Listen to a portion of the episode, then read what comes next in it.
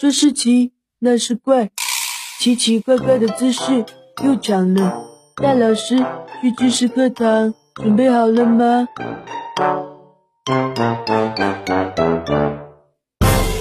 为什么电风扇的叶片都是单数？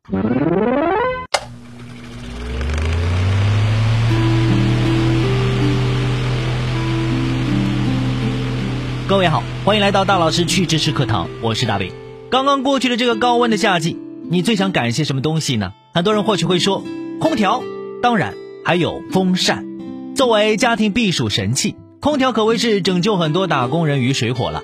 而在空调没能覆盖的地区，电风扇的存在也为无数人带来了片刻的清凉。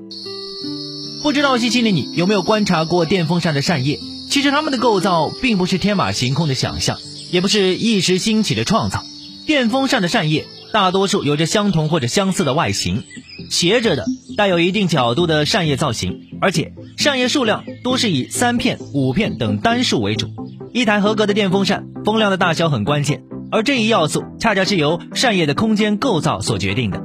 人们经过实验发现，相对于使用四片、六片这样的偶数扇叶组合，奇数扇叶组合的优势更多、更明显。首先，奇数叶片的稳定性更强，而且避免在工作的时候出现晃动。偶数叶片加大了电风扇本身保持平衡的难度，还容易产生共振问题。当叶片在频繁的共振下，可能会因为无法承受过大的振动能量而断裂。对于生产厂家来说，随之产生的售后维修问题也是颇为棘手。相对而言，奇数的叶片就可以避免这个问题。叶片排列成不对称的形状。可以有效降低噪声和自身的抖动。其次，奇数叶片的电风扇更加环保，在节能省电方面更符合大众的期待。以三片扇叶的电风扇为例，其构造在力学上面可以彼此形成一个合理的动力。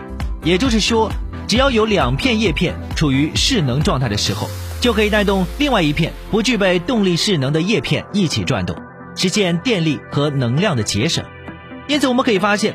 大部分家用的电风扇都是三个叶片的，这样的设计一方面可以保证带来较大的流量，满足人们的降温需求；另外一方面契合流体力学原理，更好的发挥电风扇的功力，同时避免了噪声和无故抖动的问题，减弱了轴承的损耗，提高使用寿命。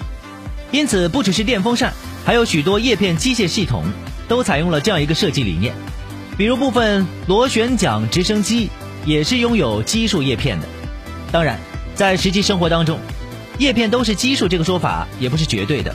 比如说直升机也存在两叶和四叶的螺旋桨，还有的小型电风扇也采用四叶设计。在产品设计中，具体是否要采用偶数叶片，更重要的还是要从机体的实际情况来考虑。